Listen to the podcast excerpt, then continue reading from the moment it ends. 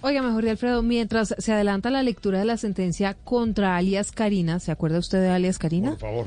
Bueno, y otros ocho postulados ante el Tribunal de Justicia y Paz, una de las víctimas estuvo presente en la audiencia y le exigió a la exguerrillera que diga dónde está su hijo, que fue desaparecido hace 16 años.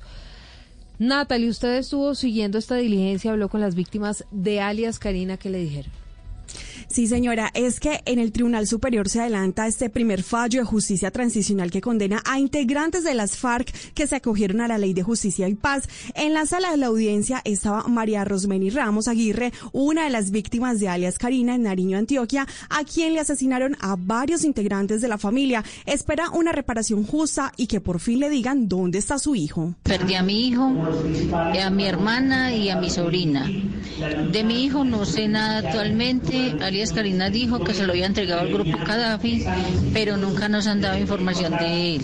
Ya terminó la audiencia y el magistrado hizo un recuento del contexto histórico sobre el conflicto. Se espera que mañana 12 y 13 de mayo hable de cada uno de los delitos. Después leerá la sentencia para luego conocer sobre las condenas y la reparación. Y eso tomará tiempo porque la sentencia tiene 5.579 páginas. Se juzgarán más de 3.000 delitos, los cuales ordenan reparar a 2.172 víctimas. Escuchemos lo que dijo el magistrado Juan Guillermo Cárdenas sobre alias Karina. Cuando poblaciones consumando a través de incursiones y tomas guerrilleros y tomas guerrilleras, masacres, reclutamientos ilícitos, accesos carnales violentos y abusivos, abortos y planificaciones forzadas, tratos inhumanos y crueles.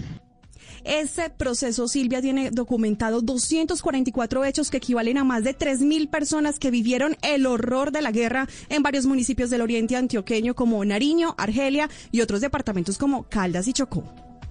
Natalie, gracias por la información.